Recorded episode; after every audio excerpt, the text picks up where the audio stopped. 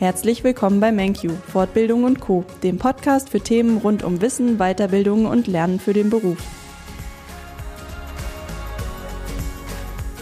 Jedes Jahr schließen in Deutschland viele junge Menschen ihre duale Ausbildung ab.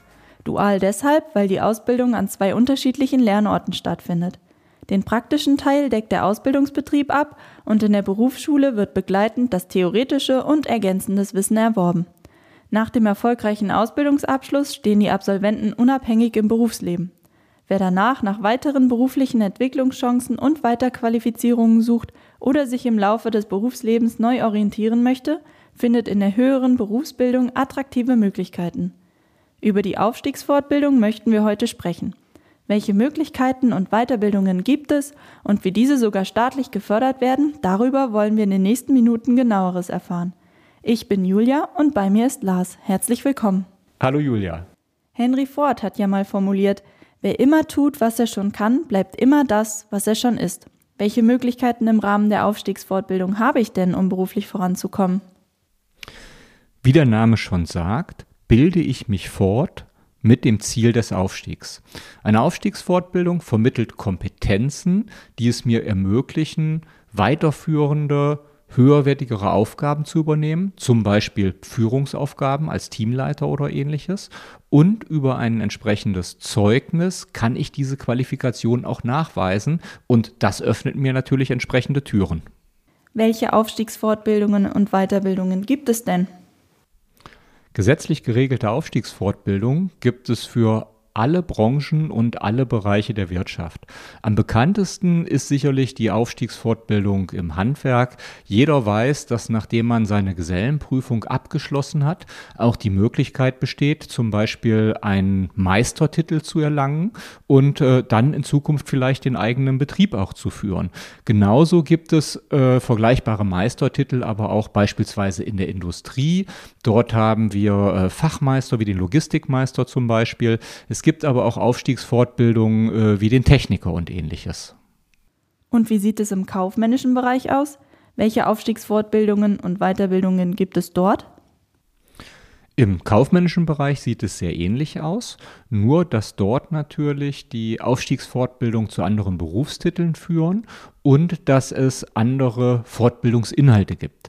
Ein sehr großes Thema spielen dort äh, beispielsweise alle betrieblich, betriebswirtschaftlichen Fachbereiche plus jeweils eine Ergänzung um ein profilspezifisches Thema. Es gibt äh, Aufstiegsfortbildungen, die sich auf eine bestimmte Branche ausrichten. Das könnten zum Beispiel die Industriefachwirte sein. Es gibt aber auch Aufstiegsfortbildungen, die sich äh, an einem bestimmten Fachbereich orientieren. Das sind zum Beispiel die Personalfachkaufleute. Alle erlangen die Kompetenz, in ihrem späteren Berufsleben eine Führungsposition einzunehmen und ein entsprechendes fachliches Wissen. Darüber über dieser Ebene Fachwirte, Fachkaufleute, Meister, ähm, IT-Professionals beispielsweise, gibt es noch die Abschlüsse zum Betriebswirt und technischen Betriebswirt.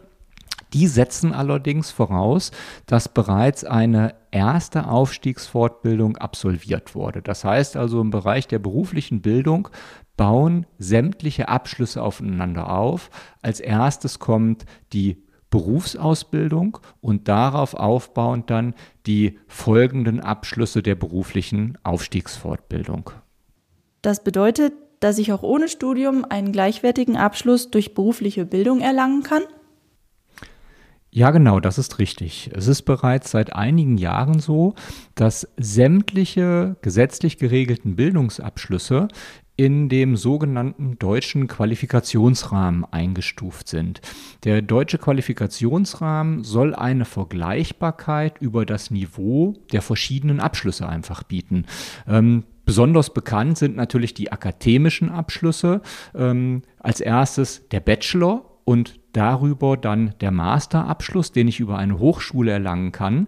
Und deshalb werden diese beiden Abschlüsse auch oft als Referenzwerte in dem DQR genommen.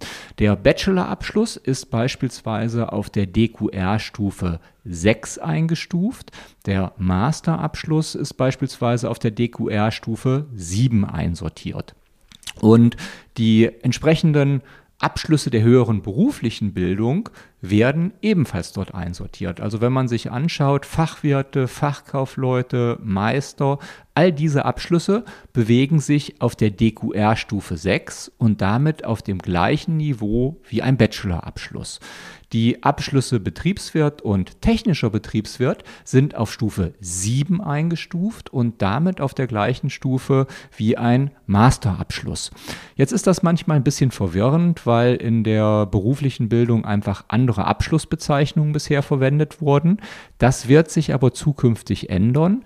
Ähm, mit einer Novellierung des Berufsbildungsgesetzes, die äh, im Januar 2020 in Kraft getreten ist, wurden auch neue Abschlussbezeichnungen festgelegt.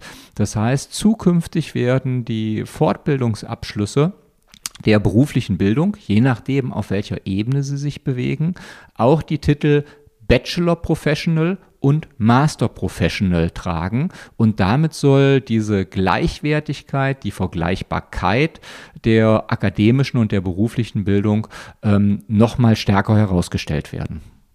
Auch wenn Investitionen in die berufliche Zukunft wichtig sind. Eine Aufstiegsfortbildung ist in den meisten Fällen ja leider alles andere als günstig. Wie kann ich denn meine Aufstiegsfortbildung finanzieren? Bildung kostet eigentlich immer Geld, da es letzten Endes eine Dienstleistung ist, die von Menschen erbracht wird und diese Menschen möchten ihre Arbeitszeit einfach bezahlt bekommen. Die Frage ist jetzt aber, wer trägt letzten Endes die Kosten. Wenn man sich das im Bereich der schulischen Bildung anguckt, da ist ganz klar der Staat derjenige, der die Kosten trägt, damit jeder auch eine schulische Bildung durchlaufen kann. Ähnlich ist es im Bereich der Hochschulbildung. Dort sieht es so aus, dass auch der Staat quasi die Universitäten und Fachhochschulen finanziert. Im Bereich der beruflichen Bildung denkt man sehr oft, man müsste die Kosten komplett selbst tragen, weil man einfach äh, das so kennt, wenn ich ein Seminar buche, bekomme ich eine Rechnung, um daran teilnehmen zu können und die muss ich jetzt auch bezahlen. Im Bereich der gesetzlich geregelten Aufstiegsfortbildung ist es aber so, dass auch dort der Staat sich engagiert, damit die Teilnehmer die Kosten nicht alleine tragen müssen. Und es ist sogar so, dass der überwiegende Teil der Kosten vom Staat übernommen wird. Dafür gibt es entsprechende Förderinstrumente. Das Wichtigste in dem Zusammenhang ist das Aufstiegs-BAföG.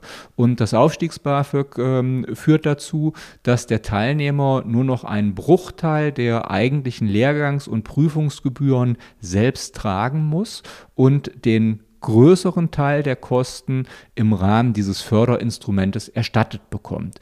Und diese Erstattung findet sogar statt, bevor die Kosten von dem Teilnehmer übernommen werden müssen. Das heißt also, der Teilnehmer bekommt die entsprechende Förderung ausgezahlt und kann diese Fördermittel dann nutzen, um entsprechend seine Fortbildung äh, zu bezahlen. Das heißt also, es muss letzten Endes auch für eine berufliche Aufstiegsfortbildung niemand finanziell in Vorleistung gehen. Darüber hinaus gibt es natürlich noch andere Instrumente. Ähm, beispielsweise werden Absolventen der Berufsausbildung, die ihre Ausbildung besonders gut abgeschlossen haben, mit einem sogenannten Weiterbildungsstipendium gefördert, wo finanzielle Mittel für Fortbildung zur Verfügung stehen. Ähm, es gibt äh, Prämien bei bestandenen Fortbildungsprüfungen, die von den Bundesländern gezahlt werden. Also dort gibt es ein bunten Strauß an Förderinstrumenten, der es eigentlich jedem, der eine Fortbildung absolvieren möchte, auch sehr leicht macht, das zu tun, ohne dass einen große Kosten erwarten und ohne dass man mit privaten Mitteln finanziell in Vorleistung gehen muss. Lohnt sich denn eine Aufstiegsfortbildung?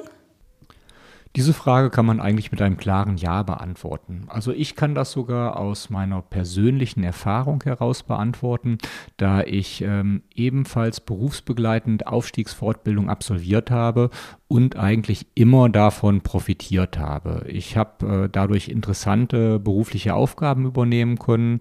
Ähm, mein Job war gesichert und äh, es hat sich auch finanziell letzten Endes für mich ausgezahlt, so dass ich ähm, ja das Thema Bildung auch immer ein gutes als ein gutes Stück Investition in mich selbst betrachtet habe. Aber das ist jetzt so meine persönliche Sichtweise. Die wird allerdings auch untermauert von unabhängigen Studien. Beispielsweise führt der Deutsche Industrie- und Handelskammertag alle fünf Jahre eine sogenannte Weiterbildungserfolgsumfrage durch. Und ähm, in dieser Umfrage werden Absolventen der beruflichen Aufstiegsfortbildung einfach gefragt, wie hat sich denn diese Fortbildung auf ihr, auf ihr berufliches Dasein ausgewirkt?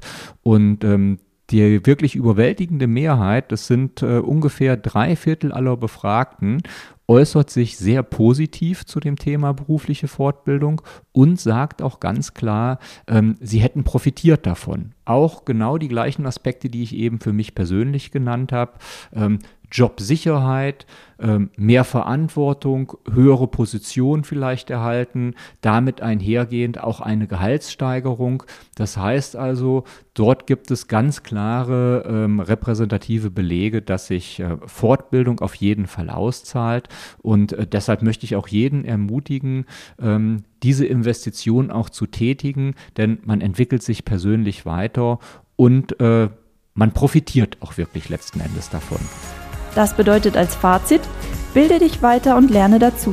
Dann kannst du schon bald die nächste Stufe auf deiner Karriereleiter besteigen. Wir wünschen dir viel Erfolg und freuen uns, dass du dabei bist. Bis zur nächsten Folge. Viele Grüße, dein MenQ-Team.